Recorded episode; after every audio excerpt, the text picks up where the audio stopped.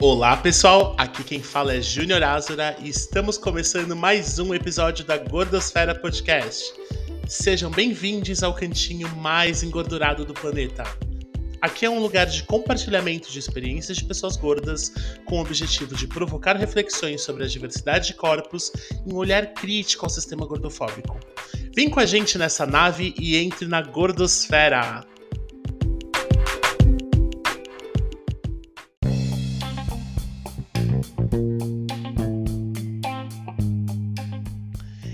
Bom, gente, estamos começando mais um episódio da Gordosfera Podcast e inicialmente eu quero agradecer a você, ouvinte, que está escutando, a você que está comentando, a você que está me dando feedbacks. Isso tem sido muito importante e atinge o principal objetivo deste podcast, que é a partilha dessas experiências. Então tem sido muito legal ouvir e ler de vocês seus comentários sobre esses atravessamentos que acontecem comigo, com os convidados e que também acontecem com vocês. Obviamente de outras formas, em outros contextos, mas é algo muito interessante pensar nessas gordovivências, não é? E isso tem sido muito prazeroso e enriquecedor também num ato de reflexão crítica mesmo sobre como a gente pode agir diante dessa gordofobia que nos cerca. E bom, para esse episódio em especial, eu gostaria de dar continuidade ao episódio número 3, nomeado Afinal, o que é gordofobia? Porque naquele episódio eu fui colocando algumas algumas experiências, perguntas, colocações e afirmações sobre experiências gordofóbicas, né? Como uma reflexão mesmo, né, de pensar onde está, onde mora a gordofobia, né? Pensar como um sistema mesmo, né? Como uma opressão sistêmica, algo que não tá apenas aí é, nas piadinhas ou questões diretas, mas também nessas nuances das, dessa comunicação não violenta, das nuances dessas piadinhas, das nuances que a gente é atravessado, atingido diretamente por muita violência. E na verdade, é, eu gostaria de trazer um tema que é uma continuação para a gente pensar a nossa interseccionalidade. Intersecção é um termo que surge né, historicamente através das feministas negras, justamente pelo ponto que é, foi percebido das, de feministas negras que o, o, feminismo que já era existente, ele não acolhia, ele não cabia a experiência de mulheres pretas. Da mesma forma que ele não acolhia a experiência de mulheres lésbicas, de mulheres trans e por aí vai, né, de tantos outros marcadores sociais e de identidades. Interseccionalidade ele surge muito pautado nesse movimento, mas é algo que é, com outras teóricas e teóricos a gente encontra de fato esse encruzilhamento, né? essa encruzilhada onde nós estamos, porque nós muitas das vezes, né, é, pensando na minha experiência pessoal, eu não sou só uma pessoa gorda, eu sou uma pessoa preta, eu sou uma pessoa homossexual e tudo isso se cruza, né? Eu, eu me localizo nessa encruzilhada, nesse cruzamento de marcadores que me trazem experiências diversas e que isso não necessariamente hierarquiza em alguns momentos essas violências que eu tô passando. E por que eu tô falando disso? Na verdade, esse episódio eu gostaria de trazer através de uma expressão que foi que foi construída através da minha experiência num jantar e num almoço que foi bem seguido assim uma noite anterior e na tarde seguinte, onde eu observei algumas violências que foram ditas na mesa por amigas e de, dos meus familiares sobre temas que estavam sendo discutidos, né? Estavam sendo discutidos temas é, sobre questões sociais entre pessoas brancas e e isso não deveria ser tão chocante, mas se tornou chocante pela percepção que essas pessoas brancas estavam tendo sobre pessoas pretas, não é não num pensamento. Na verdade, tudo isso aconteceu num pensamento nada antirracista. E também essa conversa se desenvolveu para reflexões que foram expressadas ali, também gordofóbicas e também misóginas e também machistas e também LGBTfóbicas. E aí, na verdade, eu saí desse, desse encontro social, familiar, muito abalado, porque a única coisa que eu de fato consegui exercer ali na minha fala foi: gente, desculpa, vocês não estão falando de algo geral, vocês estão falando de mim. Isso é sobre a minha pessoa, quem eu sou também. E aí eu me retirei, eu levantei da mesa, falei, bom, vou nessa, falou. E aí eu me retirei. E aí no caminho, eu muito ainda abalado com toda a situação, eu decidi escrever. Foi uma estratégia para eu não sucumbir sozinho e, e não ficar nessa noia e nessa questão violenta. E aí eu escrevi esse texto, e aí depois eu apresentei esse texto às pessoas e apresentei esse texto ao mundo também. E isso gerou algumas reflexões muito interessantes. E nesse episódio eu gostaria de compartilhar esse texto com vocês. Então, eu gostaria que vocês respirassem fundo, abrissem a escuta e me acompanhem nessa leitura, que não vai ser uma leitura dramática, é, vai ser uma leitura simples, é um texto que não tem uma pretensão de ser um poema, apesar dessa estrutura visual, mas é um texto que eu nomeio como Como é ser um café com leite. E aí depois a gente pode trocar uma ideia sobre isso. Vamos nessa?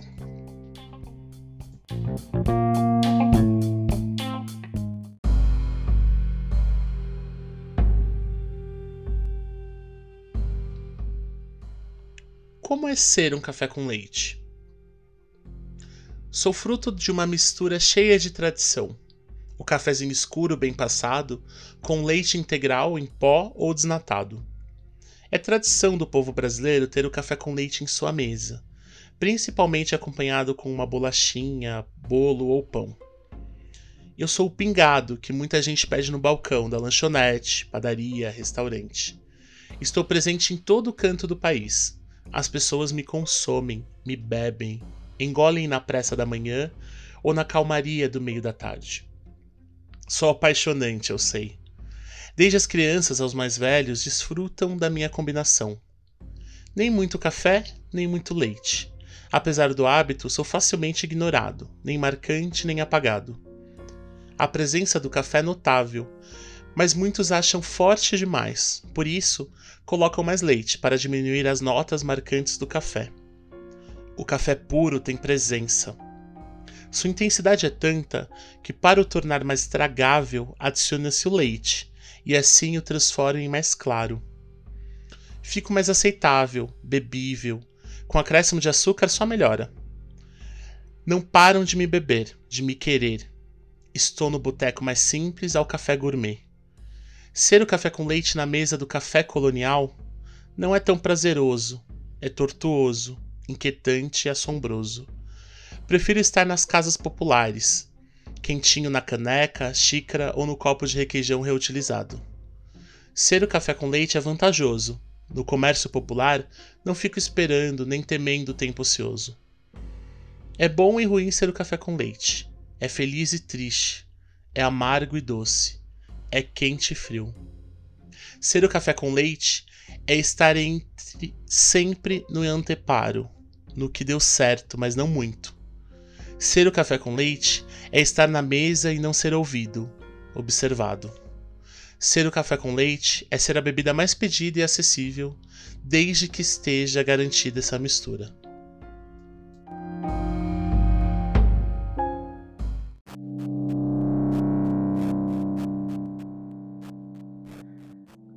Bom, gente, esse foi o texto, essa foi a resposta que eu pude dar as pessoas que estavam na mesa do almoço, na mesa do jantar comigo. É... De primeiro, eu preciso dizer que não, não foram parentes de primeiro grau, no sentido, não foi minha mãe, não foi meu pai, foram amigos e amigas que falaram várias asneiras e várias violências. E eu acho que a gente na vida vai tomando algumas estratégias, entendendo como está a nossa disposição em relação àquilo que a gente está passando. A minha disposição estava muito baixa, eu não estava disposto a trocar uma ideia. Na real, eu tentei trocar uma ideia, e aí eu vi que não estava surtindo efeito no sentido de o que eu estava colocando na mesa não estava sendo ouvido, é, não estava sendo escutado.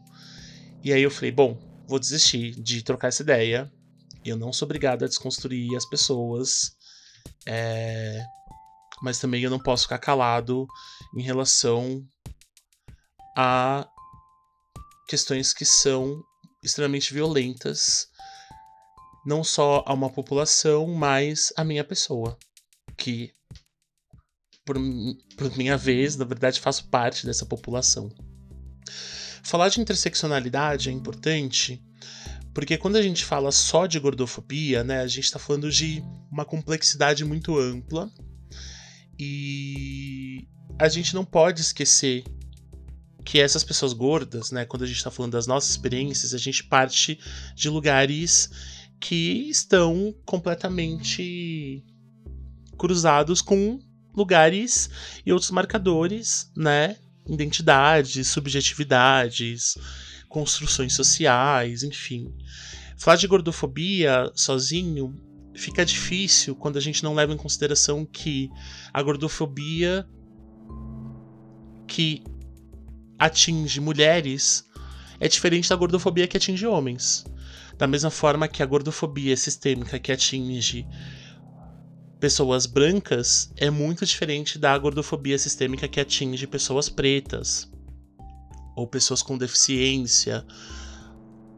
Enfim, estou é, usando esses exemplos porque eu acho importantíssimo e urgente a gente pensar mesmo nessas questões né, de interseccionalidade. Não basta. Não, é como se não bastássemos, né?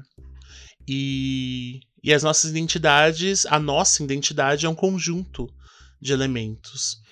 Então, falar de como é ser um café com leite é falar de um preto não retinto, de um preto de pele clara, enfim, é falar de todo um histórico de miscigenação compulsória, é falar de todo um histórico de de ser excluído, né?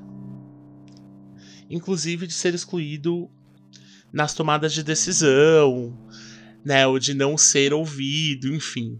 E esse lance para mim foi muito não foi chocante num, num nível primário assim, tipo, não foi a primeira vez é, que eu me choco com com uma situação que me coloca em xeque a minha identidade.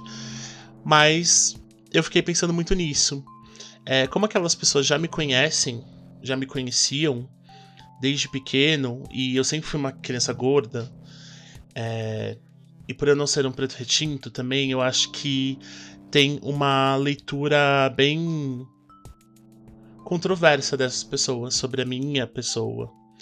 Então, é muito importante pensar da onde eu tô falando, qual é a minha identidade, que construção é essa que me, me faz ser eu e me posicionar no mundo. Né? Quando eu pergunto como é ser um café com leite, eu tô falando muito desse lugar é, racial da minha existência, que por muitas vezes foi lido como um não lugar, mas é sim um lugar. E, e é o lugar onde eu ocupo, e pensar que esse lugar onde eu ocupo é um lugar também de pensar, por exemplo, em outras questões que estão dentro do escopo racial, como o colorismo, enfim, que é essa hierarquia é, entre pessoas pretas e, e como a gente lida com isso, né? Como a gente lida com, com os privilégios sociais e de não ser retinto, né? Mas também como a gente lida dentro da nossa comunidade, né? Como a gente não se ausenta da nossa comunidade em vários aspectos. E eu gostaria de trazer esse tema aqui. Novamente, é um pontapé inicial para a gente pensar em interseccionalidade, pensando nas identidades gordas, né? Que não somos só pessoas gordas e que nós, pessoas gordas, não passamos apenas pelas mesmas experiências. Por mais próximas que elas sejam, não tem como a gente hierarquizar quando nós somos gays, pretos, mulheres, pessoas com deficiência, asiáticos, enfim, não tem como hierarquizar. Isso tá junto, isso é intrínseco à nossa identidade e quando a gente tem essa noção, essa consciência, isso nos ajuda a existir de uma forma mais saudável, se isso é possível, né, no mundo que a gente vive.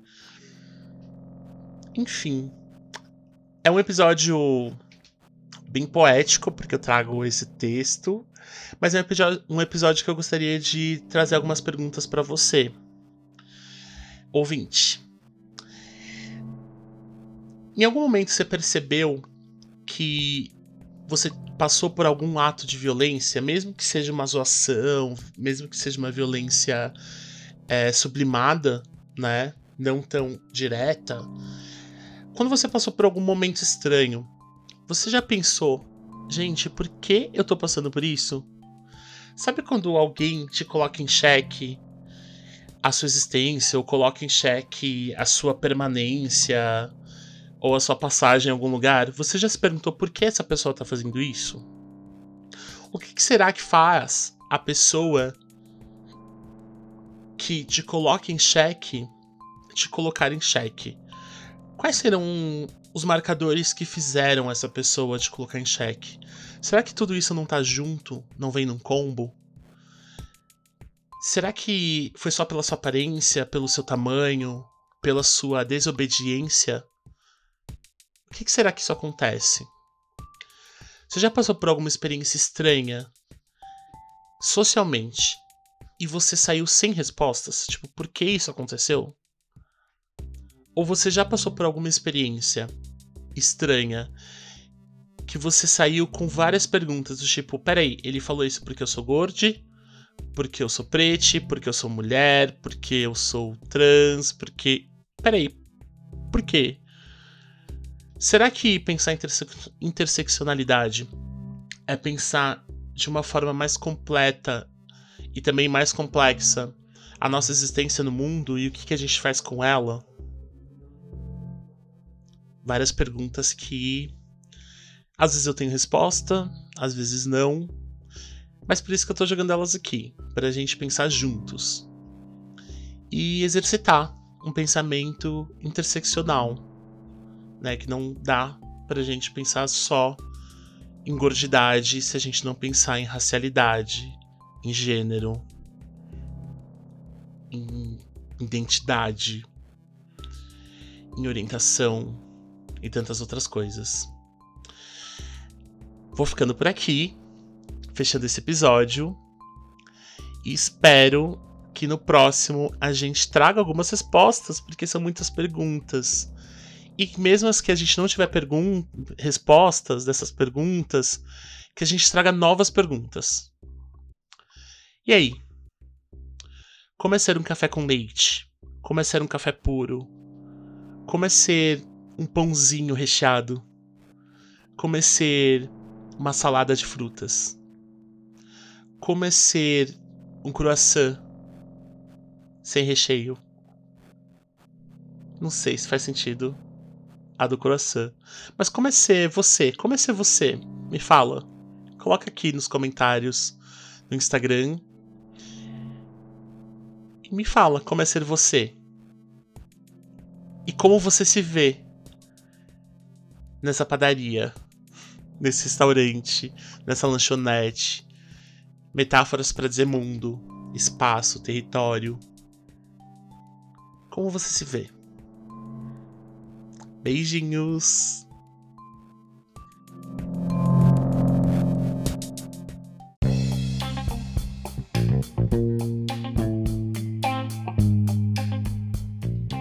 Bom, pessoal, se você gostou do nosso episódio, nos siga aqui no Spotify. E não perca as novidades quentinhas pelo nosso Instagram, @gordosfera_podcast. Gordosfera Podcast. Agora, se você quiser mandar um comentário, sugestão, reclamação, nos mande um e-mail no gordosferapodcast.gmail.com. Nos vemos daqui a 15 dias no nosso próximo episódio. Beijão e até mais!